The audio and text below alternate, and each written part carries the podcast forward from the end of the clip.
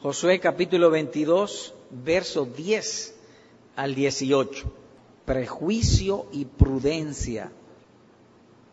Y llegando a los límites del Jordán que está en la tierra de Canaán, los hijos de Rubén y los hijos de Gad y la media tribu de Manasés edificaron allí un altar junto al Jordán, un altar de grande apariencia.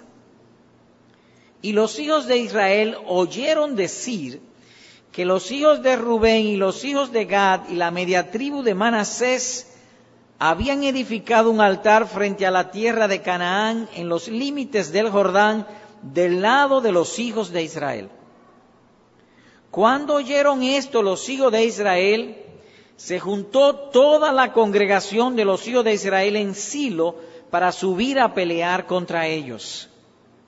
Y enviaron los hijos de Israel a los hijos de Rubén y a los hijos de Gad y a la media tribu de Manasés en tierra de Galaad, a Finés, hijo del sacerdote Eleazar, y a diez príncipes con él, un príncipe por cada casa paterna de todas las tribus de Israel, cada uno de los cuales era jefe de la casa de sus padres entre los millares de Israel, los cuales fueron a los hijos de Rubén y a los hijos de Gad y a la media tribu de Manasés en la tierra de Galaad y les hablaron diciendo, toda la congregación de Jehová dice así, ¿qué transgresión es esta con que prevaricáis contra el Dios de Israel para apartaos hoy de, hoy de seguir a Jehová, edificándoos altar para ser rebeldes contra Jehová?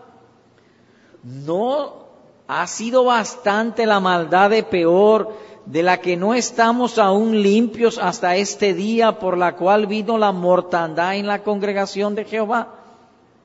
Para que vosotros apartéis hoy de seguir a Jehová.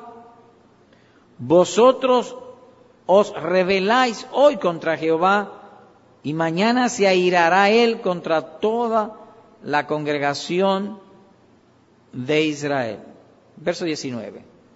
Si os parece que la tierra de vuestra posesión es inmunda, pasaos a la tierra de la posesión de Jehová, en la cual está el tabernáculo de Jehová, y tomad posesión entre nosotros, pero no os rebeléis contra Jehová, ni os rebeléis contra nosotros, edificándoos altar, además del altar de Jehová, nuestro Dios. Verso 20. No cometió Acán, hijo de Sera, prevaricación en el anatema y vino ira sobre toda la congregación de Israel y aquel hombre no pereció solo en su iniquidad. Esta narración pudiera titularse celo santo o un celo cristiano. Cuando leemos el versículo 11 y 12, pudiera verse más claro, más claro. Y los hijos de Israel, dice el verso 11, oyeron decir que los hijos de Rubén y los hijos de Gad y la media tribu de Manasés habían edificado un altar frente a la tierra de Canaán. Dios había dicho por medio de Moisés que solamente habría altar donde él dijese. Y donde ellos hicieron un altar, él no había dicho que se hiciese un altar. De manera que a los ojos de los hijos de Israel, la tribu de Rubén, la tribu de Gad y la media tribu de Manasés estaban pecando. Eso dice el texto. Dice que habían edificado un altar del lado de los hijos de Israel. Cuando oyeron esto los hijos de Israel, se juntó toda la congregación a la guerra, a pelear. Así que vemos aquí lo que se llama un celo santo. Y el celo es una mezcla de sentimientos o afectos. Eso es el celo. Una mezcla. Dos diferentes sentimientos se dan en el corazón del hombre creyente. Esos dos sentimientos son, por un lado, amor por la gloria de Dios y por el otro, indignación al ser testigos de que la palabra de Dios está siendo violada. cuando esos dos sentimientos se juntan, se produce celo. Además de eso, el celo pues agrega un elemento de diligencia, de diligencia en hacer lo que Dios ha mandado, o más bien diligencia en defender la que Dios ha instituido. Diligencia en eso. Así que el amor por la gloria de Dios y lo otro es indignación, pone diligencia para restaurar lo que Dios ha mandado se haga correctamente. Esa mezcla de sentimientos se llama celo. A menudo nos sucede. A veces vemos personas violar las escrituras o la impiedad con que vive ahora está el mundo, violencia, perversión, fornicación, robo, adulterios, engaño. Y entonces a uno le da como celo de que todos sean cristianos, que todos sean salvos. Eso produce el celo. Quisiéramos amor por su gloria y al mismo tiempo indignación de que están haciendo lo mal hecho y queremos predicar el Evangelio para que sean salvos. Eso que se da en, el corazón nuestro se llama celo y de eso habla este pasaje. ¿Cómo estudiaremos el pasaje? Uno, hablaremos del celo de los hijos de Israel, versículos 10 al 12. Y luego, o dos, la prudencia modera el celo. Versículo 13 al 18. Así que empecemos con la primera parte. El santo celo de los hijos de Israel, lo cual a su vez desglosaremos en dos más para facilitar el estudio. En el versículo 10, Rubén y Gad es decir, la tribu de Rubén y la tribu de Gad construyen un altar. Versículos 11 y 12, una sospecha razonable. Así que empecemos con que estas tribus construyeron un altar. Cuando los hijos de Israel salieron de Egipto y vinieron a poseer la tierra prometida, la primera repartición se hizo a la tribu de Rubén, a la tribu de Gad y a la media tribu de Manasés. Israel, el, río Jordán le cruza a lo largo, entonces hay una parte que es a la derecha del Jordán y hay otra parte que es a la izquierda del Jordán. Ellos le tocó a la derecha del Jordán, es decir, de aquel lado del Jordán. Rubén, Gad y la media tribu de Manasés. ¿Qué sucede? Que cuando ellos, cuando se les dio la tierra, Dios había mandado que no la ocuparan totalmente. Es decir, que ellos ayudaran a sus hermanos. Así que todos los hombres de guerra de esas tres tribus dejaron sus familias, sus esposas, sus hijos ahí en ese terreno y ellos fueron a pelear acompañando a las otras diez tribus de Israel ayudarlo a poseer la tierra prometida, a sacar al amorreo, el jebuseo, que Dios había dicho que sacara de la tierra para ocupar esa tierra. De manera que ellos actuaron por, con nobleza. Dice, por ejemplo, el verso número 4 de este pasaje, de Josué 22. Ahora pues que Jehová vuestro Dios ha dado reposo a vuestros hermanos como lo había prometido, volved regresad a vuestras tierras, a la tierra de vuestras posesiones que Moisés, siervo de Jehová, os dio al otro lado del Jordán. Nótense que Moisés, eh, Josué le dice, ya pueden volver a su tierra. Ellos habían ido a ayudar a sus hermanos. Y lo hicieron por amor, versículo 3. No habéis dejado a vuestros hermanos en este largo tiempo hasta el día de hoy. No los abandonaron sino que os habéis cuidado de guardar los mandamientos de Jehová, vuestro Dios. ¿Y cuál mandamiento? ¿Cuál es mandamiento? Todos los mandamientos se resumen en uno solo, el amor. Así que ellos, por amor a Dios y por amor a sus hermanos se fueron a la guerra, a ayudar a sus hermanos en la guerra, a sacar a los extranjeros de la tierra y a ocupar la tierra prometida. Así que actuaron con nobleza y lo hicieron por amor, por amor a, Dios y a sus hermanos. Y uno no sabe qué fue más excelente, su valentía o su amor. Porque no pusieron pero, no dijeron en ningún momento, mira, ya a mí me dieron mi tierra, a mí me dieron mi parte, vayan ustedes a buscar la suya. No, no, no, ellos abandonaron todo y fueron con sus hermanos. El amor siempre busca el bien del prójimo. Y en eso se resume todo el Evangelio en cuanto a nuestros deberes con el prójimo. Así que lo hicieron por puro amor.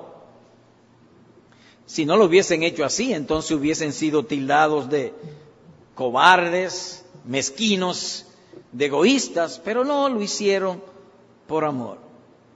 Dice el versículo 4 que Josué, le, la tierra que le dijo Josué, ya volved a vuestra tierra. Entonces ellos volvieron.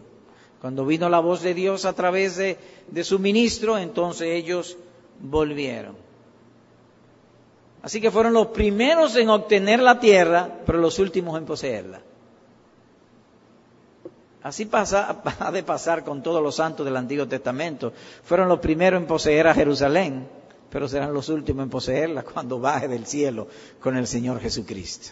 Del mismo modo, nosotros no saldremos de la, de la, lucha y el combate en esta tierra hasta que el capitán de nuestra salvación, Cristo Jesús, nos diga, salgan de la tierra, vayan a poseer lo que yo les he prometido.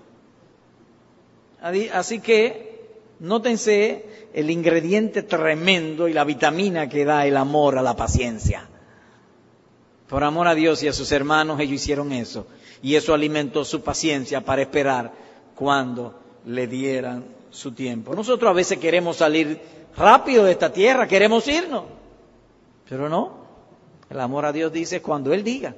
Y eso entonces modera y fortalece nuestra paciencia. Así que hay seguridad y dicha en seguir la voz del Señor y obedecer su mandato. Ahora bien, cuando ellos regresan a su tierra, su mayor empeño no fue contar el botín. Es decir, porque cada vez que ellos ya conquistaban un sitio, tomaban el oro, la plata, los, los, vestidos, todos los bienes. Así que cuando ellos regresaron a su tierra, lo primero no fue tomar el botín, contarlo y distribuirlo, sino que lo primero fue hacer un altar para Dios. Versículo número 10. Y llegando a los límites del Jordán que está en la tierra de Canaán, los hijos de Rubén y los hijos de Gad y la media tribu de Manasés edificaron allí un altar junto al altar, un altar de grande apariencia. Hicieron un monumento grande, un altar que se viese de muchos sitios. Ahora, no fue para hacer sacrificios, ni para sustituir el, altar que eh, Dios había mandado, ni para entrar en competencia, ni para adorar allí, sino como recuerdo, como memorial, un altar que recuerde a su Dios, al Dios que ellos habían servido. Así que lo primero que hicieron no fue pensar en los bienes materiales, sino asegurarse de que ellos y sus hijos permanecieran en la religión verdadera. Eso fue lo primero que ellos pensaron. Para un corazón creyente, el mundo y las criaturas es inferior en valor, pero también en estima.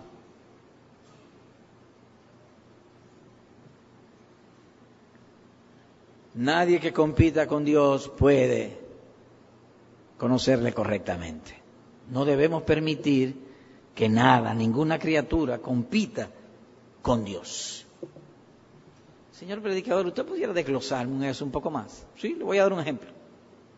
Imaginemos una persona que se quiere ir para los Estados Unidos, un creyente, o se quiere mudar de otra, a otra ciudad o a otro país. Generalmente lo primero que se aseguran es su empleo. Generalmente. Lo primero que piensan es en su empleo, en la escuela de sus hijos, no en una iglesia buena. Eso es raro. Ellos fueron así. Cuando ellos ocuparon su tierra, lo primero que pensaron no fue en el avance económico, sino en la religión verdadera, en el Dios de Israel. Otra aplicación, hay personas que aceptan un empleo, pero ellos no averiguan si se trabaja los domingos, si no se trabaja los domingos, si podrán adorar a Dios, si podrán ir a la iglesia o no adorar. Ellos no piensan en nada de eso. Su deseo generalmente es progresar económicamente. Eso es lo que lo mueve. Y eso es contrario a la virtud de estas familias. No estoy diciendo que son impíos. He dicho y repito, eso es opuesto a la virtud de esta familia. Así que así se originó este altar. Por esa razón ellos hicieron un altar para no olvidarse de Jehová, el Dios de Israel, no para adorar. Pero hay algo más allí, versículo 11 y 2. La reacción de sus hermanos y que hemos llamado una sospecha razonable. Una sospecha razonable es cuando vemos a alguien o un hecho y sospechamos porque nuestra razón nos dice que parece lo que estamos pensando, pero no pasa de ser razonable porque no lo hemos confirmado. Es una sospecha razonable, simple y sencillamente. Versículo 11. Y los hijos de Israel oyeron decir que los hijos de Rubén y los hijos de Gad y la media tribu de Manasés habían edificado un altar frente a la tierra de Canaán en los límites del Jordán del lado de los hijos de Israel. Cuando oyeron esto los hijos de Israel, se juntó toda la congregación de los hijos de Israel en Silo para subir a pelear contra ellos. En las escrituras las palabras todas tienen un significado correcto y propio. Oyeron decir. Oyeron. Ellos no confirmaron, ellos simplemente oyeron. Y con oír, fuego a la lata, guerra contra ellos. Simplemente oyeron. Por eso decimos que es una sospecha razonable. Sí, es razonable, parece de buena razón, pero hay que confirmar los hechos, hay que confirmar las cosas. A la mente de ellos le era imposible, imposible imaginar un altar sin sacrificio, sin tabernáculo, sin preceptos, sin mandamientos, sin sacerdote, lo cual sería contra Dios y su palabra, pero ellos no pensaron en eso. Esa no fue su, su intención. Tuvieron celo, pero celo sin conocimiento. Es como a veces uno oye, yo creo, fulano dice cristiano, pero yo no creo que él es cristiano. ¿Y por qué? Porque él toma alcohol. Ajá. Es celo, pero celo sin conocimiento. Se apresuraron a hacer juicios conclusivos contra sus hermanos. ¿Y de qué manera? Habían pasado años peleando juntos los ayudaron a ponerse en su propia tierra. Y ahora dicen, sáquenlo de la suya, mátenlo, bárrenlo de la tierra. Ese es el corazón humano. Las vueltas que da la vida. El odio por la sospecha de idolatría les hizo olvidar el amor, la consanguinidad y los beneficios obtenidos. Los rubenitas habían sido sus campeones y ahora hay que barrerlos de la tierra. Yo me imagino. Oraban por los rubenitas y los de Rubén, los de Gad y la media tribu de Manasés son tan nobles, virtuosos, nos ayudaron, pelearon con nosotros, se sacrificaron, gente buena, digno de imitación. Mátenlos. Sería la idea.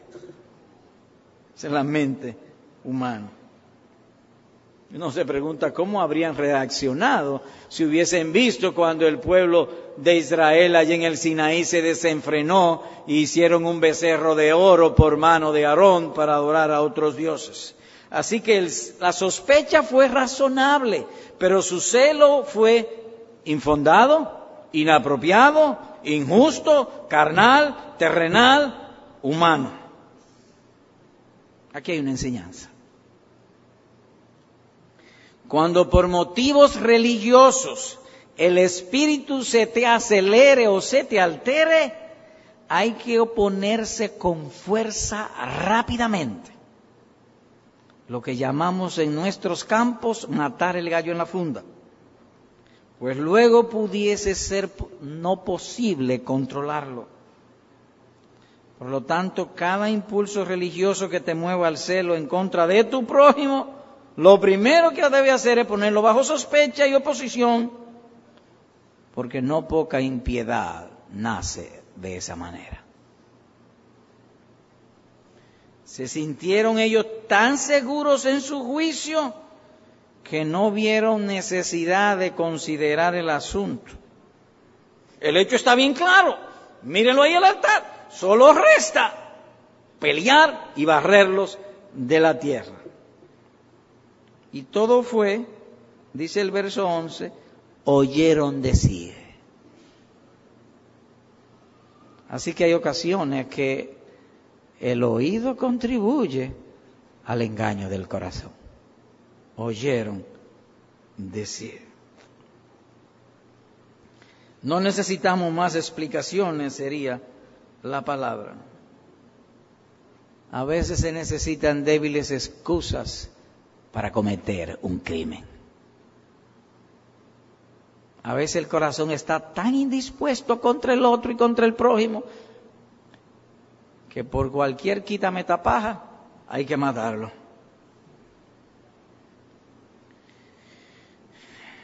Así que cuando venga esto, sospechémoslo. No lo ejecutes, sospecha.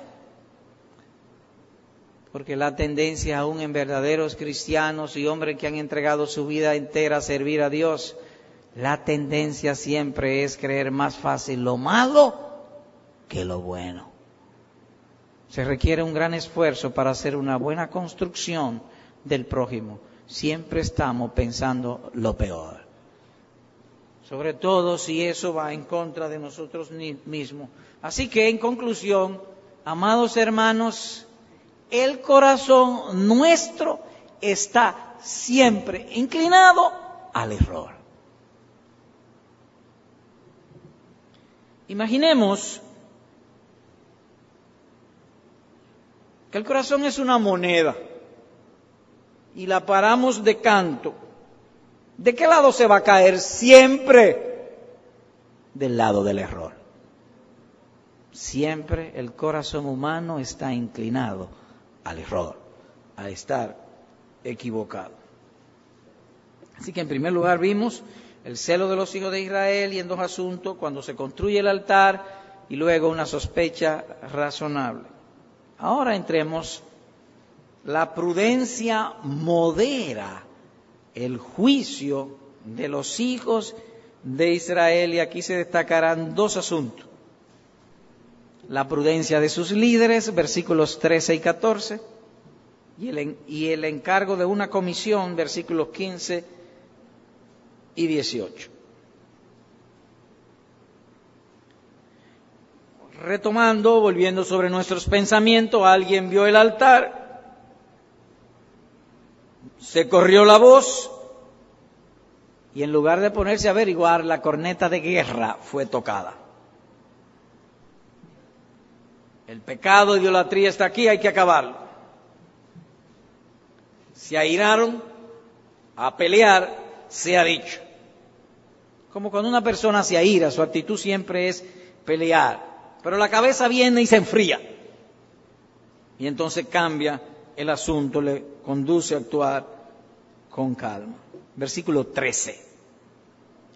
Y enviaron los hijos de Israel a los hijos de Rubén y a los hijos de Gad y a la media tribu de Manasés en tierra de Galaad, a Finés, hijo del sacerdote Eliasar, y a diez príncipes con él. Una comisión de alto nivel, diríamos, en estos tiempos. Nombraron una comisión de alto nivel, generales y coroneles, para que vayan a averiguar el asunto. Así que noten cómo entra de una vez la sabiduría. Y dice el texto, un príncipe, en otra palabra, un jefe, por cada casa paterna de todas las tribus de Israel, cada uno de los cuales era jefe de la casa de sus padres entre los millares de Israel. Ellos fueron con dos actitudes, pelear y dialogar. Pero vamos a dialogar primero. Porque el designio de la sabiduría es ese, indagar, averiguar, investigar, disuadir. ¿Por qué han hecho eso? Y disuadirlo de que no lo haga. Así que noten ustedes que será la sabiduría o el temor de Dios lo que siempre ha de dirigir el celo religioso. La sabiduría. Y evitará que no termine en furia carnal. Miren cuán rápido la, la, la, furia se come la gratitud. La devoró. Nada de agradecimiento, nada de estima. La gente que antes habían sido virtuosos ahora son malos. Si en situaciones como esta la discreción no toma las riendas, el caballo se le romperá el cuello y se morirá también el caballo. Sin la sabiduría bíblica, el celo por Dios aparta de Dios. Repito, sin la sabiduría divina, tener celo por Dios aparta de Dios. Ellos creyentes, pero querían matar, asesinar. En cambio, los líderes actuaron por sabiduría y amor. Siempre, siempre o casi siempre será el amor lo que meta en nuestras mentes una duda razonable. Puesto en lenguaje presente. La tribu de Rubén, la tribu de Gad y la media tribu de Manasés se volvieron locos, son impíos. Matémoslo. Pero en el corazón había amor y surgió la duda, pero quizás así no es verdad. Nótense que esa duda eh, beneficiosa, buena, surge por causa del amor. El amor a Dios y el amor a sus hermanos. Y hubo allí en la comisión dos asuntos, violencia y paz. Violencia. Agotemos los medios de paz antes de ir al pleito. Ahora, si eso medios se hacen inefectivos, habrá que aplicar violencia. Actuaron en el corazón de Cristo. El buen pastor busca, busca las ovejas no para matarlas, sino para hacerlas vivir. No le envía perros, sino pastores, como alguien ha dicho. Y repito sus palabras. La crueldad nunca hace sociedad con la verdadera religión. Ejemplo presente, los musulmanes. La crueldad nunca es socio de la verdadera religión. Nuestro Salvador dice que no romperá la caña cascada, pues tampoco nosotros rompamos la caña completa. Si Él no rompe la eh, quiebra la caña cascada, no rompamos nosotros la caña completa. Cuando oyeron esto los hijos de Israel, se juntó toda la congregación. Acabemos con ellos, correctos en la práctica. Hay que combatir la idolatría, errados en el juicio, porque no se tomaron el tiempo de averiguar. Así que hubo celo, mala construcción, que felizmente terminó en amor. Ahora, ¿de dónde surgió la sabiduría? Del amor. El principio de la sabiduría es el temor a Dios. Por amor a Dios, por temor a Dios, los líderes tuvieron una cabeza más fría y dijeron, enviamos una comisión para averiguar el asunto, que vayan con un espíritu de violencia, de guerra, pero también con un espíritu de paz, de dialogar, de disuadir, de tratar de resolver el asunto siempre será el amor el fundamento de buen trato con nuestros hermanos y con nuestro prójimo. Siempre será el amor. Dice el texto allí que se reunieron en Silo. Versículo 12. Cuando oyeron esto los hijos de Israel, se, se, juntó toda la congregación de los hijos de Israel en Silo para subir a pelear contra ellos. ¿Qué había en Silo? El tabernáculo de Dios. Es decir, que a ellos le hubiese sido más fácil consultar a Dios. Ellos tenían el Urín y el Tumín. Ellos pudieron ir donde el sumo sacerdote. Mira, eso que estamos viendo, ¿es eso así? ¿O es simplemente un asunto virtual? Entiéndase virtual, que usted en, el, en la computadora, en el internet, usted hace así, y entra, ¿qué digo yo? A una tienda. Pero usted no está en la tienda, es virtual. Eso no es real.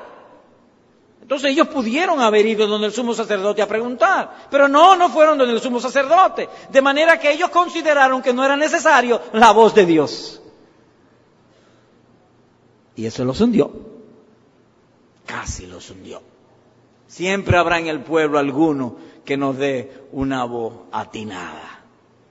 Es por eso que nosotros entendemos que en las iglesias hay que hacer lo posible de tener y preservar multitud de pastores. Que no sea una sola cabeza, sino varias cabezas, para tratar de evitar cosas así.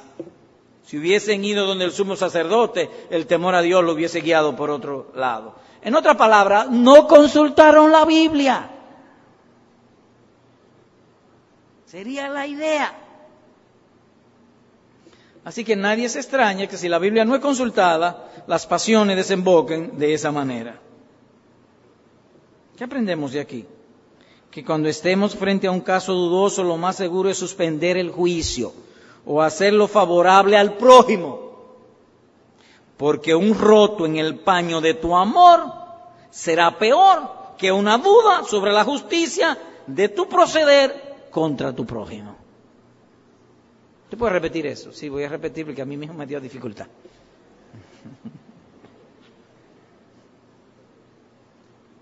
que cuando estemos frente a un caso dudoso, lo más propio es suspender el juicio o hacer que el juicio sea favorable al prójimo. No, yo no creo que fulano sea capaz de eso. Sería la expresión. No, yo no creo que él sea capaz de eso. Yo no creo que yo sea capaz de eso. ¿Y por qué? Porque es más fácil resolver un roto en el paño del amor que en este de la justicia. Porque estaba vidas de por medio. Era quitarle la vida. Pero hay también allí algo más, el encargo de una comisión. Vimos la sabiduría de sus libres, ahora una comisión. Versículo 15. Los cuales fueron a los hijos de Rubén y a los hijos de Gad y a la media tribu de Manasés en la tierra de Galaad y les hablaron diciendo, la mayoría de nuestros problemas se resuelven hablando. ¿Quieres tú disminuirte los problemas? Procura cultivar los principios de una buena comunicación y les hablaron, diciendo, ¿qué le dijeron? Verso 16, toda la congregación de Jehová dice así, fueron hombres fieles, porque ellos no dijeron nosotros, no, mira, este problema ha surgido porque gente en el pueblo vio el altar, se regó la voz en todo el pueblo y todo el pueblo nos ha encargado a nosotros que hable con ustedes. Fueron fieles, toda la congregación nos ha mandado a decirles. Es decir, fueron fieles, porque hay personas que no son fieles dando mensaje. Estos fueron fieles dando el mensaje. Toda la congregación dice así. Y maravilloso, hicieron una pregunta. Siempre los problemas en la relación con el prójimo han de empezar, ¿qué fue lo que pasó? ¿Qué es lo que hiciste? darle de chance al otro a que hable, a que se reforme, a que se arrepienta. ¿Qué transgresión es esta? Leo el verso 16, con que prevaricáis contra el Dios de Israel para apartaros hoy de seguir a Jehová, edificando altar para ser rebelde contra Dios. ¿No ha sido bastante la maldad de peor de la que no estamos aún limpios hasta este día por la cual vino la mortandad en la congregación de Jehová para que vosotros apartéis hoy de seguir a Jehová? Ustedes o vosotros rebeláis hoy contra Jehová y mañana se airará él contra toda la congregación de Israel. Cuando él dice peor, está hablando del pecado de Acán. Dios había mandado a destruir a Jericó y dijo, no se toque nada de lo de ellos, quémenlo todo. Pero uno de los soldados vio un lingote de oro y un manto de Babilonia, una seda de primera, y lo escondió. Y miles murieron por el juicio de Jehová. Entonces ahora viene esto y ellos lo primero que hacen es averiguar para tomar disciplina.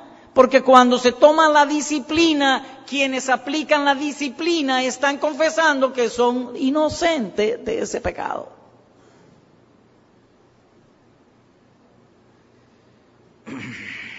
Vosotros hoy vosotros rebeláis hoy contra Jehová y mañana se airerá él contra toda la congregación de Israel. Pensaron en su propia seguridad, la congregación de Israel, las otras diez tribus allá. En otra palabra, que el amor manda que cuando uno ve algo mal hecho, aunque le parezca mal hecho, hay que ir a hablar. Porque si uno no habla, se hace posiblemente culpable del pecado del otro porque está siendo indulgente con la maldad.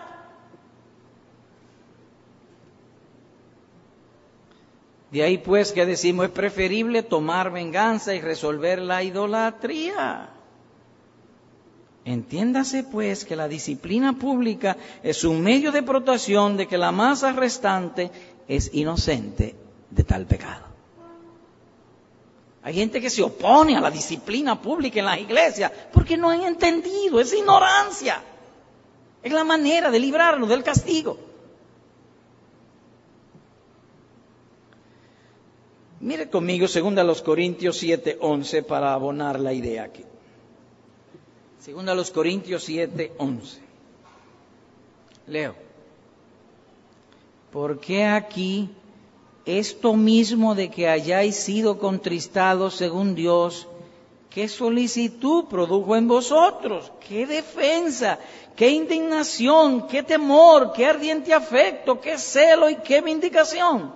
Resumen, en todo os habéis mostrados, mostrado limpios en el asunto.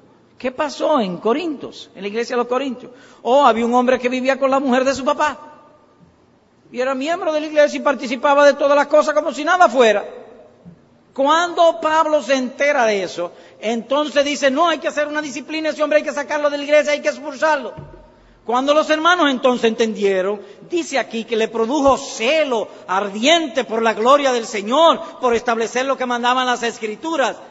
Y el apóstol resume, el hacer eso indica que ustedes lo hicieron por ignorancia y que eran inocentes. Es decir, que la disciplina pública es un medio de protección de que la masa restante es inocente de tal o cual pecado. Ahora, ¿qué habría sucedido si los rubenitas respondieran con violencia? Imagínese usted. Tú te has equivocado. ¿Cómo tú piensas eso de mí? A la guerra un río de sangre. El, río Jordán se hubiese teñido de rojo. ¿Me oyeron? Eran gente noble, virtuosa, sabios. Oye, pero si nosotros duramos meses ayudando a esta gente, vamos a oírlo ahora y vamos a responderle tranquilamente. Arriesgamos nuestras vidas, ahora es un malentendido. Sentémonos y hablemos.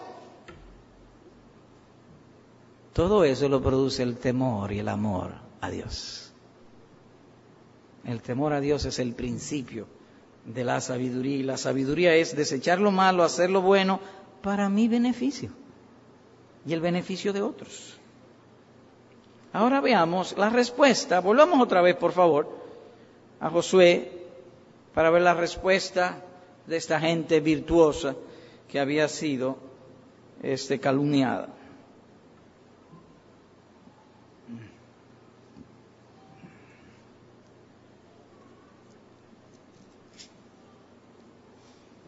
Versículo 21 al 27 voy a leer la respuesta de ellos. Leo. Entonces, en aquella situación, los hijos de Rubén y los hijos de Gad y la media tribu de Manasé respondieron y dijeron a los cabezas de los millares de Israel, dos puntos, Jehová Dios de los dioses, Jehová Dios de los dioses, Él sabe y hace saber a Israel, es decir, a ustedes, si fue por rebelión o por prevaricación contra Jehová, no, si fue por rebelión o por prevaricación contra Jehová, no nos salve hoy. Que Dios nos mate sería la idea, si nosotros hemos actuado con mal corazón. Si nos hemos edificado altar para volvernos de en pos de Jehová o para sacrificar holocausto, ofrenda o para ofrecer sobre él ofrenda de paz, el mismo Jehová nos lo demande. El particular del asunto. Y ahora la explicación. Verso 24. Lo hicimos más bien por temor de que mañana vuestros hijos digan a nuestros hijos, ¿qué tenéis vosotros con Jehová, Dios de Israel? Mañana vamos a morir todos. Nuestros hijos se van a quedar de este lado. Pero resulta que del lado del Jordán de ustedes, ustedes tienen a los sacerdotes, tienen a los levitas y tienen el verdadero altar. Y los hijos de ustedes pudieran burlarse de los nuestros y desanimarlo para que no sean verdaderos creyentes. Esa ha sido nuestra motivación. Que la religión verdadera siga en nuestros hijos y los hijos de nuestros hijos y Dios siga siendo temido en las tribus de Rubén, de Gad y de Manasés. Verso 25. Jehová ha puesto por lindero el Jordán entre nosotros y vosotros, oh hijos de Rubén e hijos de Gad. No tenéis vosotros parte en Jehová y así vuestros hijos harían que vuestros hijos dejasen de temer a Jehová. En otra palabra, que sus hijos pudieran reclamarle a nuestros hijos que no son verdaderos creyentes porque no tienen nada de Dios. Y nuestros hijos dicen, bueno, pues está bien, pues vámonos para el mundo. Entreguémonos al mundo.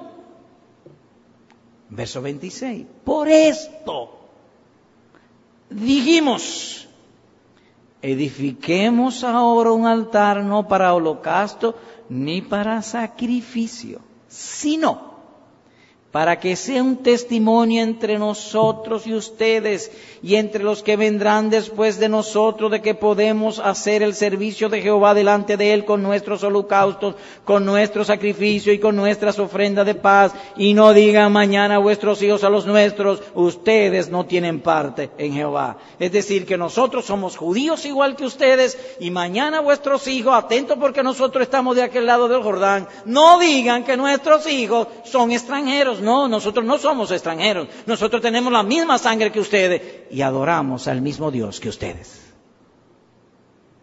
En otras palabras, para nosotros lo, importante es servir al Dios vivo. Y se nos ocurrió hacer un altar para que quede esa memoria por los siglos por venir. Y en nuestras tierras se siga adorando a Dios. Y cuando ellos suban a Silo o a Jerusalén a adorar, los vuestros nos rechacen a los nuestros y nos dejen adorar tranquilamente como hermanos en la fe. Salió la nobleza de sus corazones.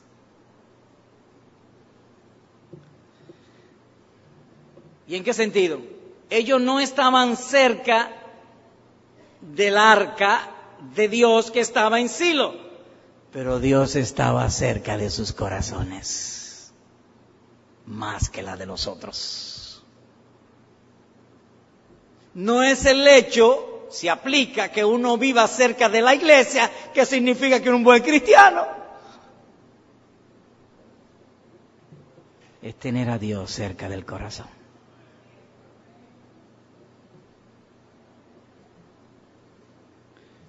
Los rubenitas pues pensaron que aun cuando su acto fue bien motivado, no los exoneraba de ser malinterpretado.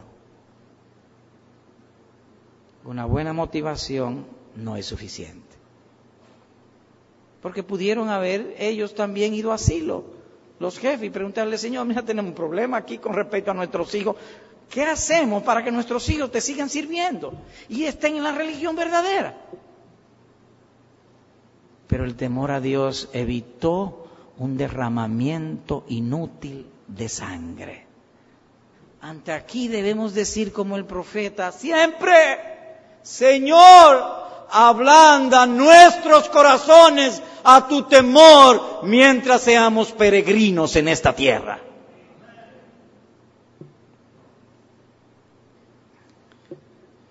Se destaca que su acto fue peligroso, temerario, sin embargo su respuesta fue agradable, tierna, razonable, satisfactoria y bendita. Evitó un derramamiento de sangre sin causa. ¿Qué vimos hoy? Bueno, hablamos del celo de los hijos de Israel y le llamamos a esto prejuicio y prudencia. Y vimos esto en dos puntos. Rubén y Gad construyen su altar, versículo 10, y luego una sospecha razonable, versículo 11 y 12, como la primera parte. Y luego en la segunda parte, cómo la prudencia moderó el celo de los hijos de Israel. Fue tan notoria la prudencia, el amor, el temor a Dios en sus líderes, versículos 13 y 14. Encargaron una comisión, vayan a averiguar, vayan a investigar y el asunto se resolvió pacíficamente. Aleluya, gloria a nuestro Dios. Aplicación. Hermano, en tus acciones religiosas has de cuidar los riesgos presentes y el peligro futuro, aún en tus acciones religiosas. Nótense que ellos tomaron una acción, pero vinieron peligros futuros. Así que tenemos que cuidar lo presente y también pensar en el futuro. ¿Cómo se hace eso? Tú estás sembrando el árbol de la religión verdadera. Tú estás con tus palabras, con tus hechos, proclamando a diestra y siniestra el Evangelio. Procura pues que otros no tropiecen con la manera en que tú llevas tu Evangelio. Esa es la idea. Que el árbol de vida del cual tú estás repartiendo y bebiendo también sea árbol de vida cuando lo repartas y otros también beban. Alguien ha de beber del agua de vida que tú estás sacando de Cristo. No le eches lodo. Procura que salga limpia y clara. Así que un verdadero creyente ha de tener la misma piedad que tuvieron los rubenitas que actuaron en el bienestar espiritual de ellos y de sus hijos y de sus nietos y bisnietos y tataranietos.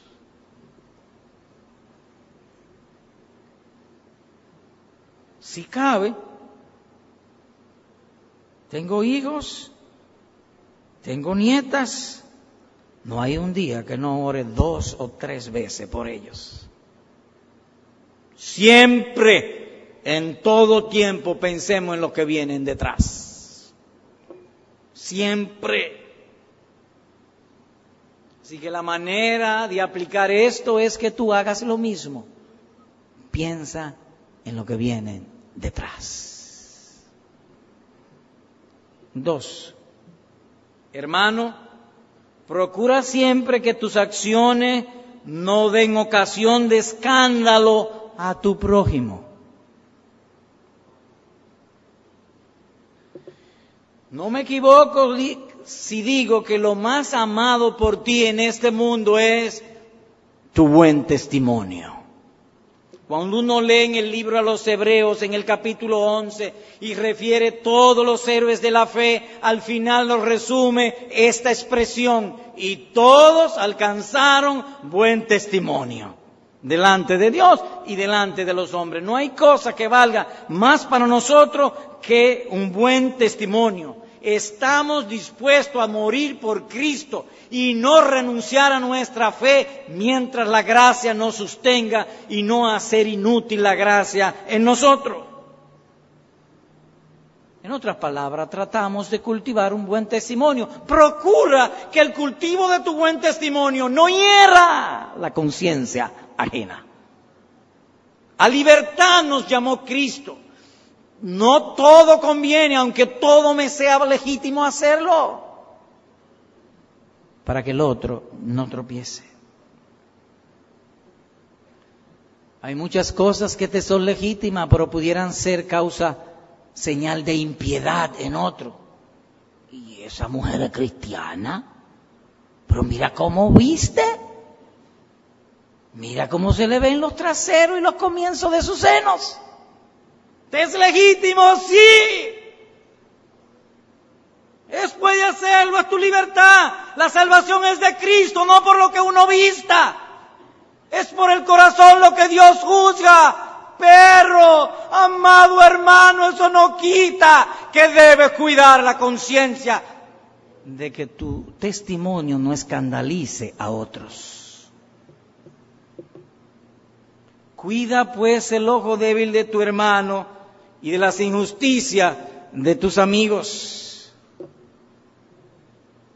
El corazón natural siempre está inclinado a pensar lo, mejor, lo peor del prójimo. Y si el impío ve que lo mal hecho es por un cristiano, ahí es que cogen fuerza ellos para airarse y depotricarse hablando de nosotros. Así que cuidémonos. Dios nos ayude en esto. En otras palabras, tratemos de tener un buen nombre sin herir la conciencia de tu prójimo. Tercero, amigo, quiero hablar a mis amigos ahora y amigas. El Dios de paz te llama hoy a reconciliación. Las tribus de Rubén, de Gad y de Manasés fueron inocentes, no eran culpables. La falta de ello fue imprudencia, una buena motivación, pero no cuidaron el testimonio para otros. Pensaron en sus hijos, pero no lo que iba a pensar los hijos de Israel. Ese fue el mal de ellos. Pero amigo, el mal tuyo no es imprudencia, es culpa de pecado.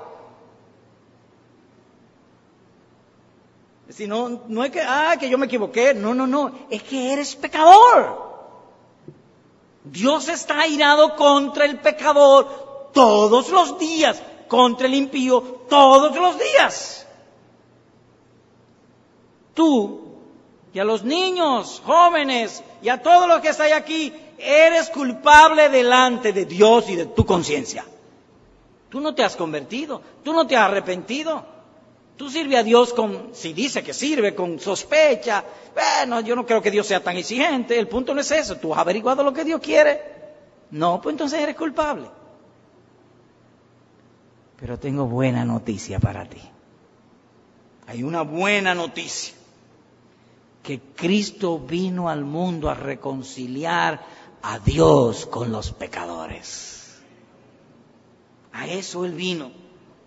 Por tanto, con toda solemnidad y seriedad te hablo en palabra del Señor. Te ruego, te suplico, te pido en nombre de Cristo. Reconcíliate ahora mismo con Dios. El Dios nuestro es un Dios de paz. Justificado pues por la fe, tenemos paz para con Dios por medio del Señor Jesucristo. ¿Qué hacer? Bueno, esto te recomiendo. Ahí mismo en tu asiento. Señor, perdona mi pecado. Límpiame de mi maldad. Hazme nacer de nuevo. Hazme un hombre así amoroso, virtuoso, sabio, prudente, que te tema, que guarde tus mandamientos Que mientras yo vivo en este mundo tengo un buen testimonio delante de ti, delante de mis amigos y de mis hermanos. Y cuando la muerte venga de mí, la muerte sea para mí ganancia y me lleve a la gloria eterna. Así que querido amigo, la oportunidad es tuya ahora. Ahí mismo, órale a Dios. Él me ha mandado en esta mañana a hablarte para pedirte una sola cosa. Te ruego, te suplico, te pido. Reconcíliate con Dios por medio del Señor Jesucristo. Amén.